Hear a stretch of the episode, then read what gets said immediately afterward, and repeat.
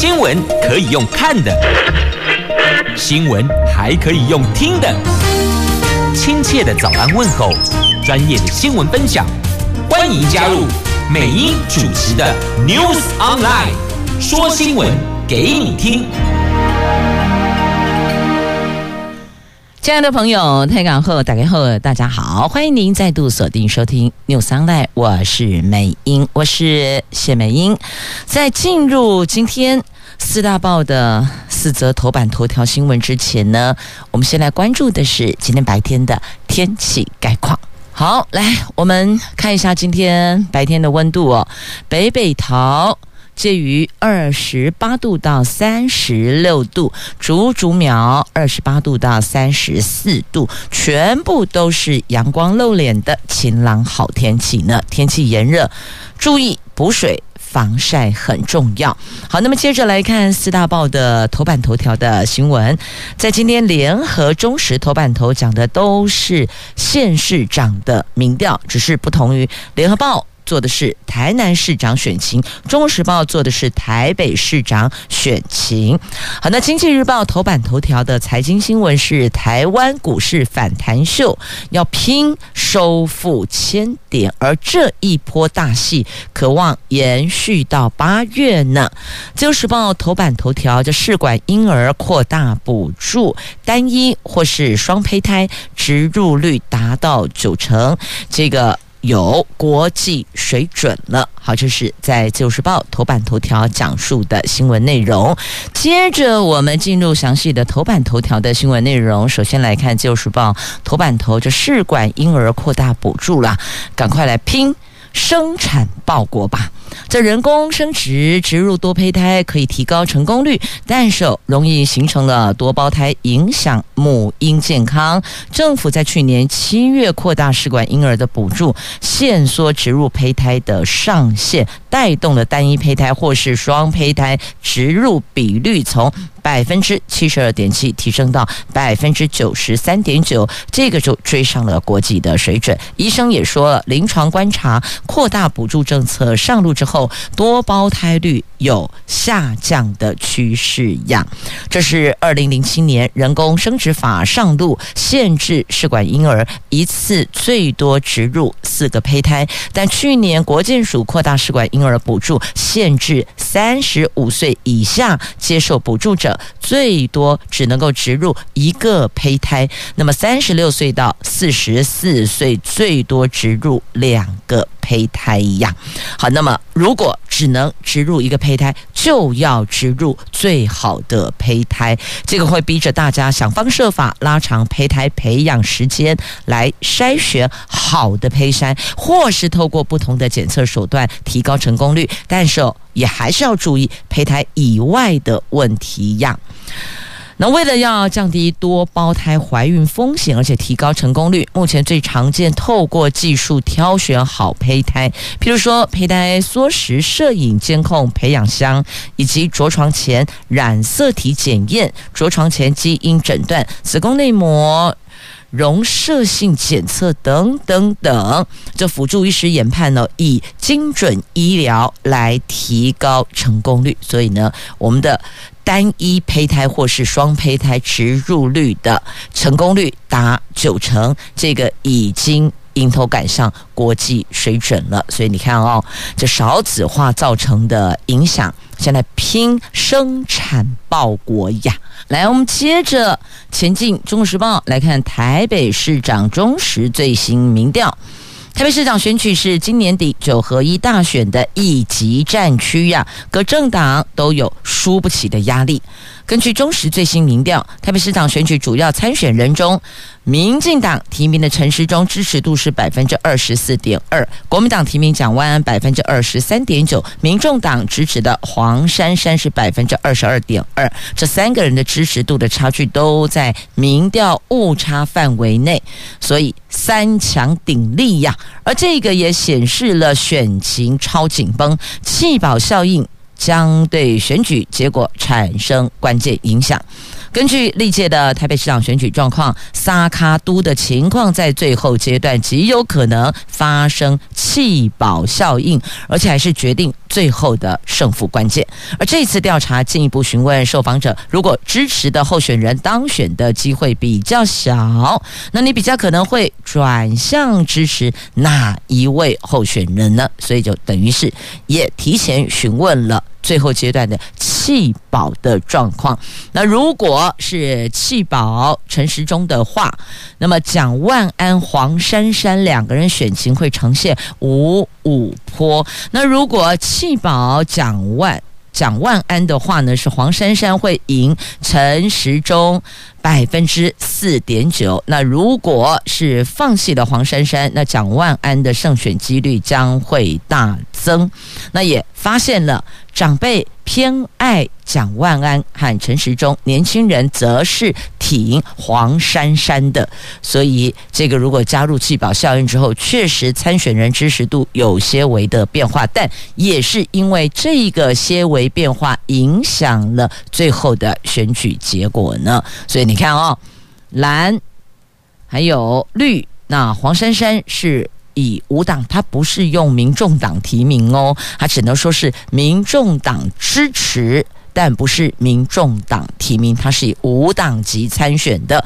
那不过目前未表态的受访选民还是很多，譬如说以弃保的三个。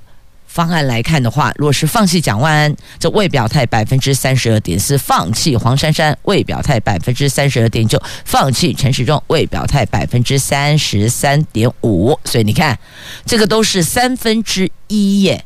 因此，还有三分之一的选民没有表态。那如果是三脚督的情况之下，那有百分之二十九点七的受访者没有表态。也就是说，我还不知道我现在要支持谁。所以这也差不多三分之一弱的受访选民，他们还不知道，还没有决定好自己手中这宝贵的一票要投给谁。因此，三位候选人都还有。努力的机会，有当选的机会，现在也很难说一定是谁领先，并没有，因为都在民调误差范围之内呀，所以三个人可以说大概就是平盘。目前来看，大概可以说是平盘。那接着我们来看《联合报》头版头条的新闻：台南市长的选情，黄伟哲、谢龙介。来，黄伟哲。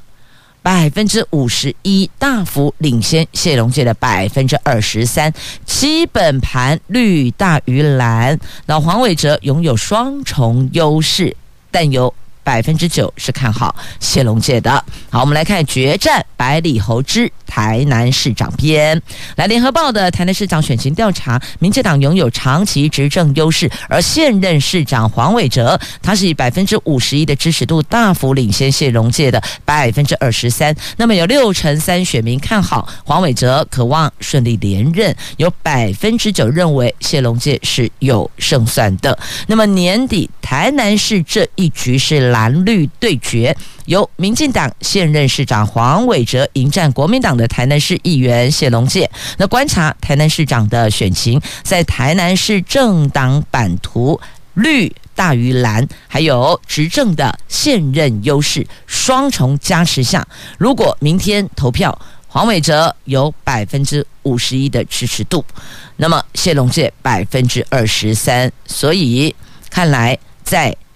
台南市长这一局蓝营是比较艰困的。那交叉分析发现，不论性别，黄伟哲都获得五成的支持。那谢龙介在男性选民中所获得支持略略高于女性，但是呢，这无论。性别维和支持度都低于三成？年龄上来看，年龄越轻的，就是越年轻的选民支持黄伟哲连任的比率比较高，所以谢龙介是比较受长辈青睐。如果我们以年龄来做划分来看待的话，大概是这样哦。那么有百分之六十五认为选举结果没有影响，觉得说啊，差不多也就是现在这个状态了哦。那么台南市。长的选举，除了黄伟哲跟谢龙介，那还有林义峰，还有成大的教授许忠信、云科大助理教授商玉芳也宣布参选。可能你会问一下说：“哎啊，那一位林义丰形象啊，就是这个亏基福来跌，好，我怎样好上过新闻的？那因为。”这一份今天所报道，《联合报》的台南市长选举民调时间是七月十二号到十四号。那么那个时候，他们三位也是林毅峰、许忠信，还有商玉芳，还没有宣布要投入台南市长的选举，所以。这一次的民调是只有这两个人哦，所以就看起来是蓝绿对决，但不要忘了还有另外三个人也投入选举，只是当时民调时间没能及时列入民调的候选名单，因为他们是在民调结束之后才宣布要投入选举的。好，这个是在联合报头版头条的台南市长的选战，联合报的民调哦。好，那决战六都，目前看来绿营是坐二抢四，蓝营则。是要拼过半呐、那民进党推估台中、新北相对是比较艰困的。那国民党主攻北台湾，民众党则是看好呃台北、桃园、新竹三名女将。新竹指的是新竹市哦。那么这三位女将啊，好，这是目前选举。那但现在哦来看，似乎真的论结果。都还太早啦。接着我们关心财经新闻，前进经济日报来看今天的头版头条的新闻。这台湾股市哦，在国安基金跟台积电等加持下，上个星期指数破底翻后，连三天上涨。法人圈预期台股新一波的千点的中期反弹行情正在发酵中，指数上看月线，甚至啊长波段的颈线是一万五千一百五十九点。其中，汽车零组件、汽车电子、台积电跟相关的供应链等等族群，将会是这一波反弹行情的要角。而反弹的时间可望延续到八月。万宝投顾执行长赖建成、第一金投顾董事长陈义光，他们分析，随着美国股市在六月份的消费者物价指数公布之后，台湾股市已经多日。开低走高，加上国家队宣誓进场了，下档一万三千九百二十八点，已经形成国安基金防线下，台湾股市近期再破底的危机，可以说是已经解除了。那另外一方面，护国神山台积电的法说会内容优于预期，这重振多头人心啊！新一波的千点的中期反弹行情正在发酵中，上档月线一万四千七百六十三点应该不是满足点，有机会尝试挑战长期颈线一万五千一百五十九点的压力区间。那另外呢，这法人也建议哦，后是还是需要留意几个隐忧。第一个，美元指数突破一百零八大关，再创二十年新高之后，对日元、韩元、人民币等亚洲货币的冲击，一旦出现了净贬趋势，贬哦，贬值的贬，净贬趋势，必须要留意外资对台湾股市的影响状况。那第二个，美国两年期跟十年期，还有五年期跟三十年期公债殖利率都已经分别倒挂，虽然这。并不意味着经济将开始衰退，但是过往在经济衰退之前，大多都会出现债券殖利率倒挂的走势下，必须要留意全球经济环境的变化。话好，这是两大必须要注意的隐忧。好，那么讲到台积电，讲到我们的护国神山，我们来关心台积电吧。同样也在今天《经济日报》的头版版面呢，台积电上调今年美元计价营收年增幅的预估，估计可以年增百分之三十四到百分之三十六。法人用这个来估计，台积电今年将达成年营收。突破台币两兆元，年度税前盈余达到一兆元的两大里程碑。那台积电向来不评论法人对财务预估数字，反而说以台积电释出的最新财测来计算，今年到年底业绩逐季走阳季哦，就季节的季，有三个月为一季嘛哦，逐季走阳。挑战连续实际成长，而且是一路创新高，渴望写下这两大新的里程碑呀！好，这是护国神山台积电。那再来看一下，这个是美国的联准会吧？他们打个喷嚏哦，全球财经经济通通都。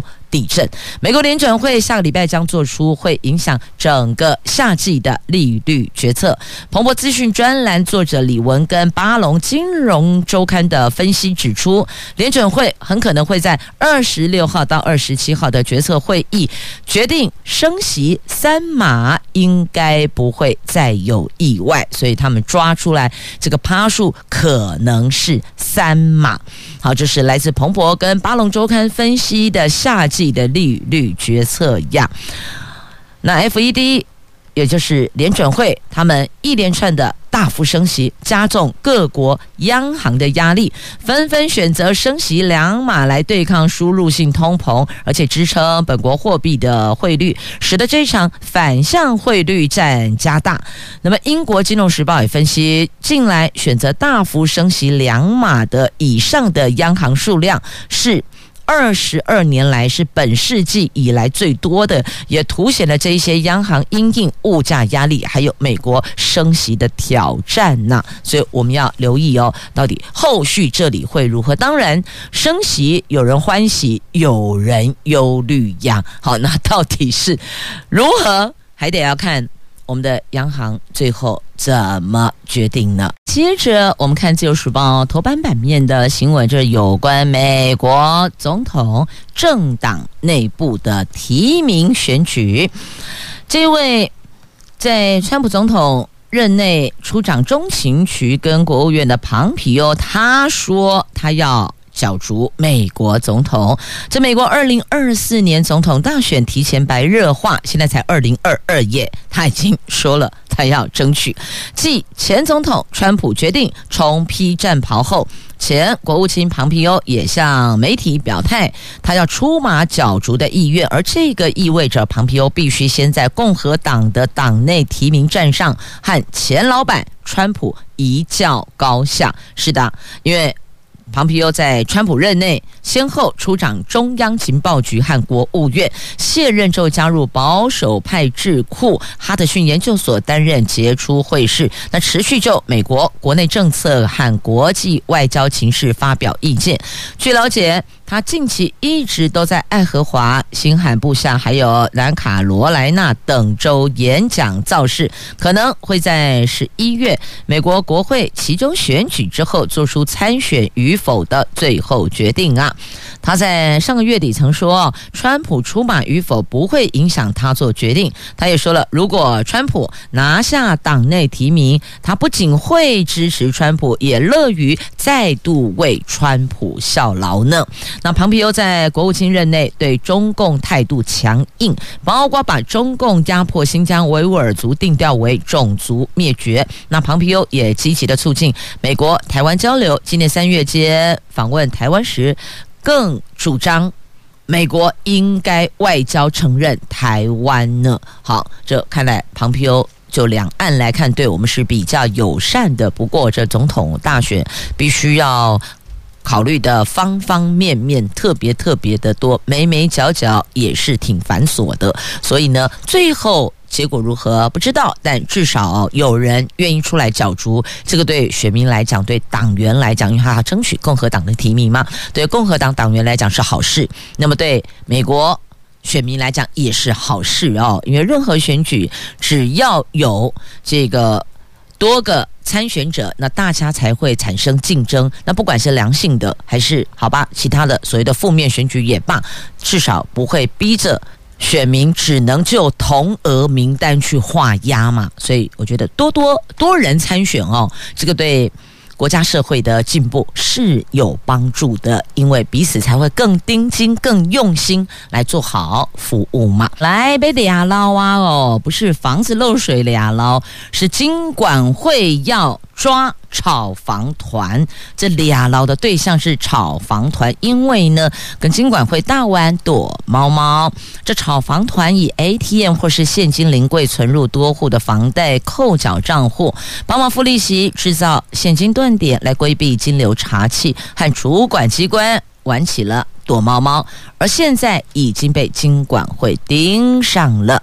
据了解，金管会将挥两大刀斩后路，要银行工会针对炒房团这两大新手法，祭出控管和防范机制，而且要列精简事项。一旦银行违规，不排除会祭出惩处啊。那市场上认为，一旦防堵炒房团规范明确化了，显示金管会不再只是空泛的警告或是精简来找麻烦，加重银行防堵。投资客侦防机制，拉高炒房团的炒房成本，银行对房仲、对建商等整批房贷进件量将更加的严谨。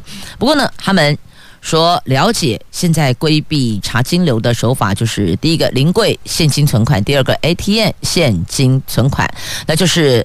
存入多户的房贷扣缴账户，提供借户扣缴房贷利息嘛？这做法都是这样，就存进去那个扣款账户啦。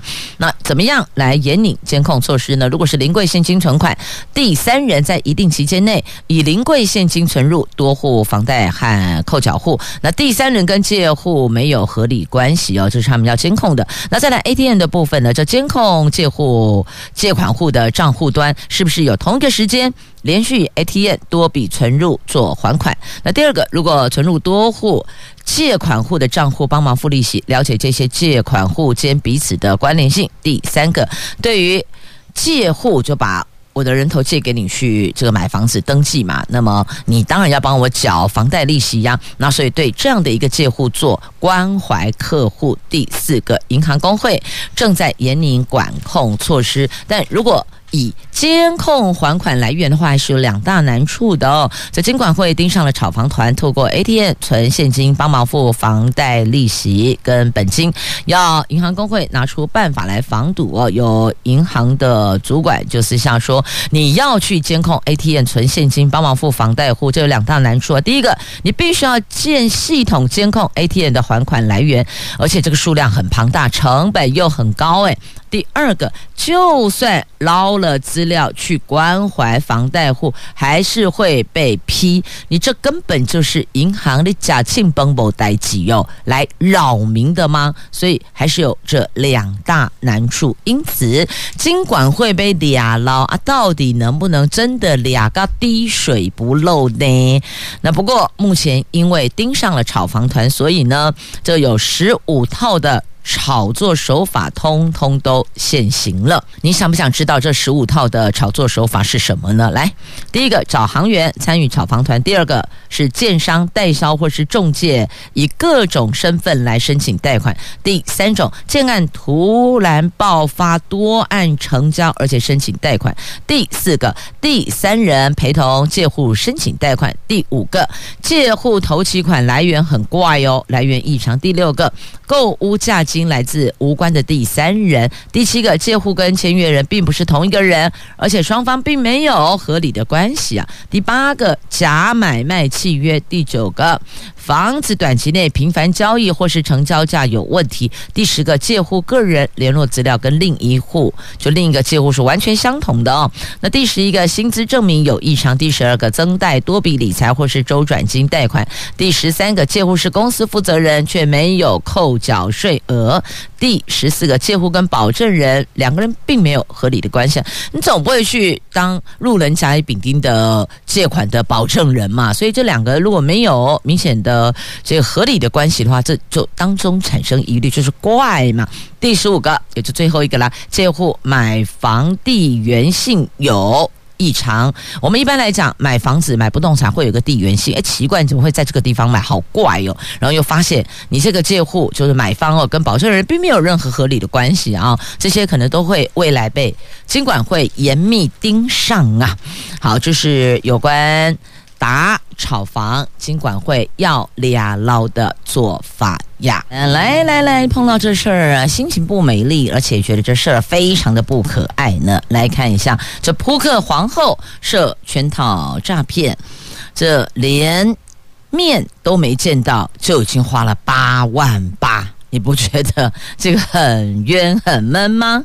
这网络社群平台最常见的假援交真诈骗，通常以美女、帅哥照片吸引被害人，再用各种的话术进行诈财。不过歹徒把这种诈骗老梗包装成俱乐部的活动，以购买约会券等。骗民众尝鲜。台北市从事资讯业的一名二十二岁的王姓男子，他先后付了八万八千八百元，却连面都没有见到，才惊觉遇到诈骗了。你看，付了这么多钱入会，结果呢？啊，对方谁做爷阿喜病耶？你只有看到照片，没有看到本尊，没看到本人呐、最后才惊觉诈骗。那么在这里要提醒所有朋友们，这太多诈骗手法，除了我们传统所熟知的诈骗老梗之外，什么查什么要封你的呃账户有没有？就说啊，你的账户将被冻结啦，哦，查封啦，你要小心啊，所以你必须把钱转出来，这已经是超级老梗了。那么现在。还有常常会接到，不管是 lie 啦，或是手机简讯啦，说哎某某某啊，呃，我把你的电话遗失，或是哎我们什么什么，我换手机了什么一大堆，有的没有？叫你赶快来联络他，这个您要小心哦，这个也是有全套的。那么还有一些些类似，请你。邀请你加入投资的群组，这些都要当心啊！那再来，社会新鲜人要注意哦，会陷入假援交真诈骗的陷阱，这都是要小心。尤其对江湖险恶没有戒心也不了解的新鲜人，要特别留意当心。反正你就抓准一个原则。要你交钱的，不管是这个什么会费啦，还是赞助啦，亦或者这个，反正就是只要叫你掏钱的，你就要小心；然后要你 ATM 转账的，你更要提高警觉啊！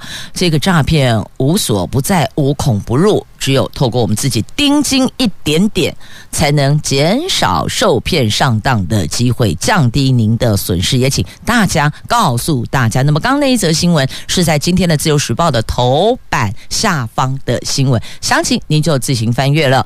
来看《联合报》头版下方的新闻：拜登总统的中东行，哦，这美国总统到中东去，他其实这次出访中东有两大目标，可是。这两大目标都踢到铁板了，都没有获得各国的允诺，他只好自己架楼梯找阶梯下了。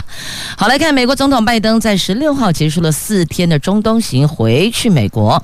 他在沙乌地阿拉伯吉达跟中东九国领袖举行的峰会上保证。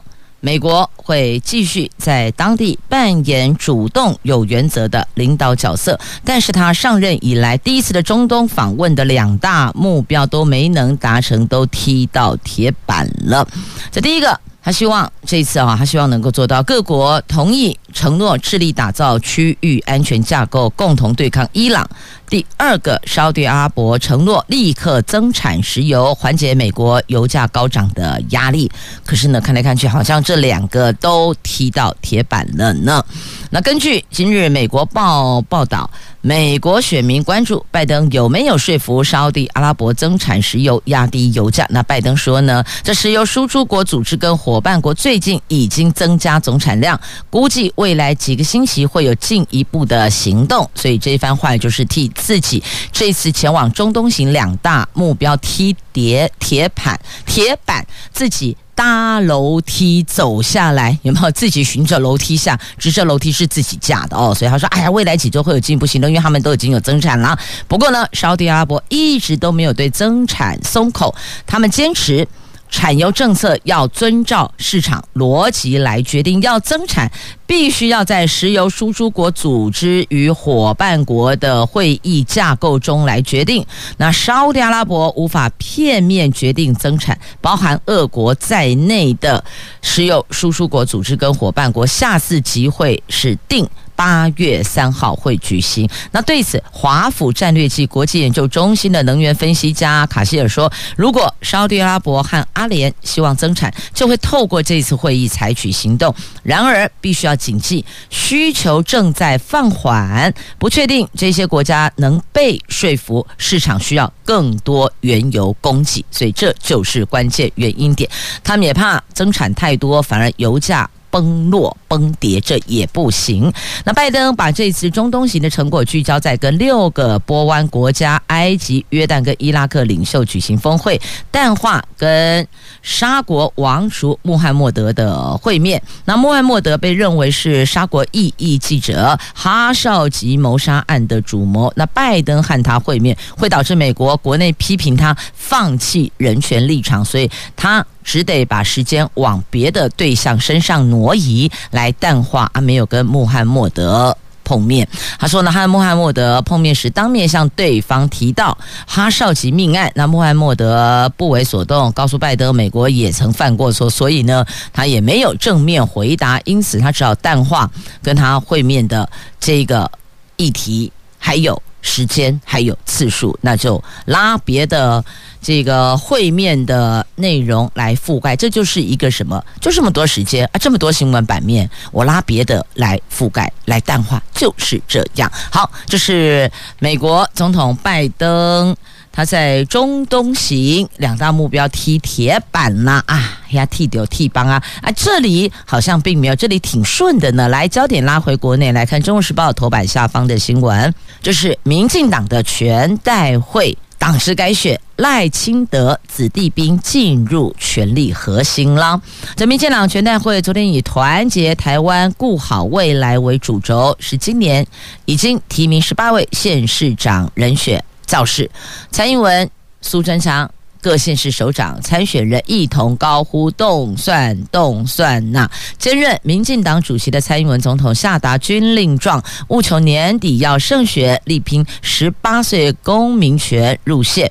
这两年一度的党职改选，攸关党内权力的改组，而且牵动了二零二四年的总统大选的布局，因此备受关注。那昨天新改选的实习的中常委派系分布跟上一届大致相同，新系仍然是最。最大派系，他拥有三席，郑国会两席，英系两席，永援会一席，苏系一席，绿色友谊连线一席，派系的势力并没有消长，还是维持原来的。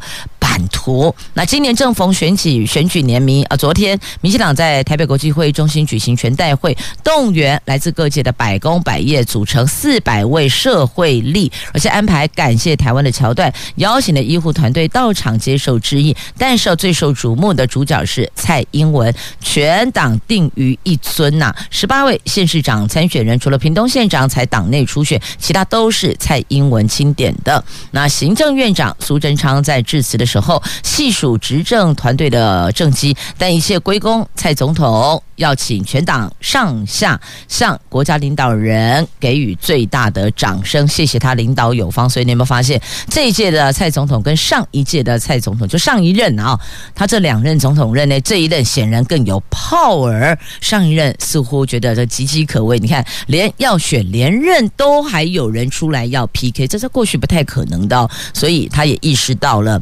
这个没有自己的班底，其实他的权力是很虚的。所以你看，都我来提名，通通我来主导，我来钦点，这些人就会成为他的人，大概是这样。你欠我一个超级大人情嘛。好，这个政党政治的这个游戏哦，是比较错综复杂的，不是三言两语可以说得完的。但现在看到了。民进党昨天全代会党职改选，赖清德副总统的子弟兵进入了权力核心，而蔡英文是手控这些百里侯，清点百里侯，所以你看各自拥有影响力到啊。好，所以二零二四到底是赖清德出还是蔡英文钦点的人会出来角逐大位呢？现在都还颇堪万位，因为时间都还早，看年底的选举状况如何啦。好，这个是有关政治的选举的话题哦。我们来看联合报 A 五版面的这个话题哦，是珊瑚白化拉警报，因为现在气候是高温又没台风啊。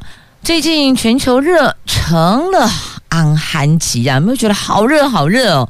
台湾刚才记得黑的红彤彤的番薯地瓜，红地瓜。中研院生物多样性研究中心的研究员陈昭伦提醒，因为持续高温又没有台风，台湾周边海域珊瑚增加暴露在紫外线下，干涸风险也提高了。嗯，美国国家海洋及大气总署已经预测，垦丁、小琉球等南部地区这个星期将率先进入珊瑚白化的一级警戒。全台湾珊瑚礁七月底前也可能会陆续进入一级警戒，八月中后珊瑚礁可能开始白化呀。那如果持续这种天气，而且没有台风来袭降温，除了太平岛、台湾周边海域，甚至最慢九月中全部都会进入二级警戒。全台湾珊珊瑚将有非常高的机会大白化呀！那大规模珊瑚白化理论上每二十年到二十五年才会发生一次，但是气候变迁让极端热的频率是越来越高，白化的珊瑚礁推估要七到十年才能恢复。未来如果气候变迁有越来越严重，恢复时间恐怕也因此会拖得更长。那未来十天内天气还是会很热，温度还是会很。很高，所以在这里要提醒大家，补水防晒很重要。好，那么接着再关心这个星期的油价的问题哟。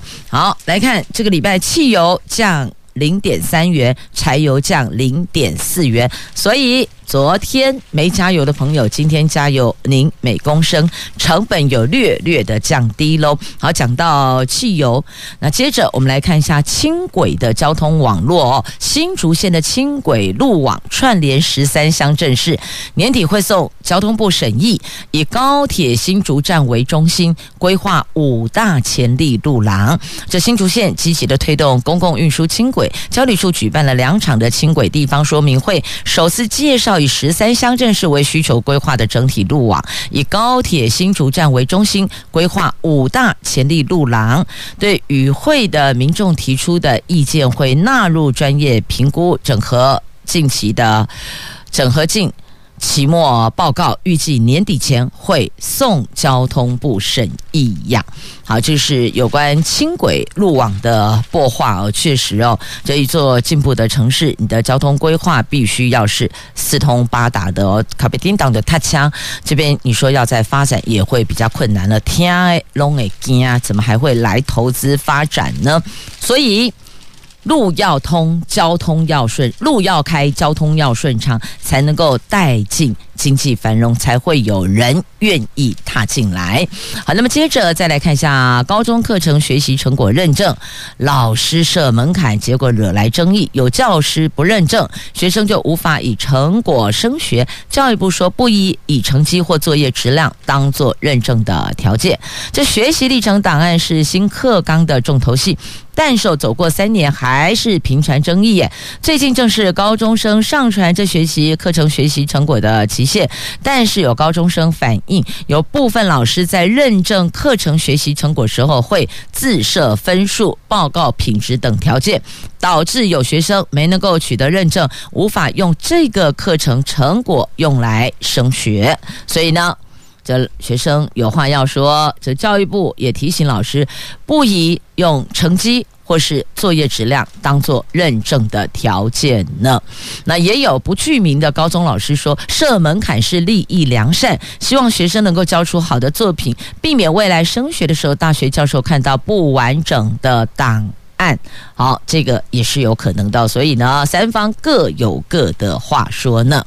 好，这个是上路三年，这学习历程档案还是频传争议哦。那重点是拜托你不要一个按钮。然后就全部消失了，好吧？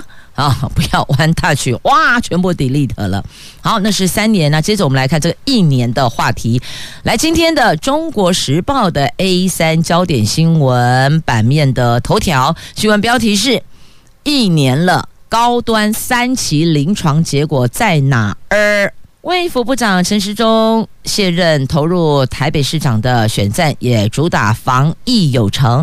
那看看陈时中率领的指挥中心，这两年最受争议的莫过于通过高端疫苗紧急使用授权，而现在恰巧届满一年了，还是没看到三期临床试验的结果啊。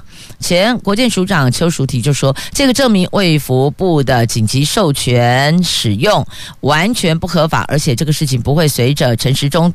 参选而烟消云散，所以呢，这后续还是会追着跑，要了解到底我国的紧急使用授权它的这个验证的过程，那么认同、认可、认可的这过程有没有瑕疵哦？因为当时确实没有三期临床试验结果嘛，有提说要 run 哦，接下来要 run，可是一年了，而 run 在哪里？要知道到底在哪里呀？好，那么接着再来看一下，让你心情会稍微好一点点的新闻。你不觉得刚听的那些新闻越听心情越沉重吗？哎，好歹今天礼拜一，礼拜一就会有个叫做什么？哎，Blue Monday 对吧？就会觉得说，哎呀，今天哦，好烦哦，礼拜一呀要上班了，接下来要上连上五天班才能够有周休假期，是吧？心情都会比较 blue 哈。那现在。提几则新闻，让您先有一些些画面，让心情更愉悦，好吗？不过先要掌声鼓励鼓励周杰瑜在世运女子撞球拿下银牌。这位台湾撞球女将大眼妹周杰瑜，昨天在伯明翰世运会女子九号球金牌战遭到英国劲敌费雪逆转，她最后五比九摘下银牌。不过她很久没有出征国际赛事，她说结果虽然有一点点的遗憾，但十分享受比。比赛的过程，那最后还是拿银牌回来呀。如果你觉得有意见，阿伯利奇呀，你去啊，利有卡搞我不嘛？对呀，所以拿银牌为国争光，还是要掌声鼓励鼓励的。接着我们再来看一下这个跟海有关系的哦。这七星潭成群的水针上岸呐，体验传统的看钩剥鱼。花莲的七星潭每年的四月到七月是俗称水针的这个叫做。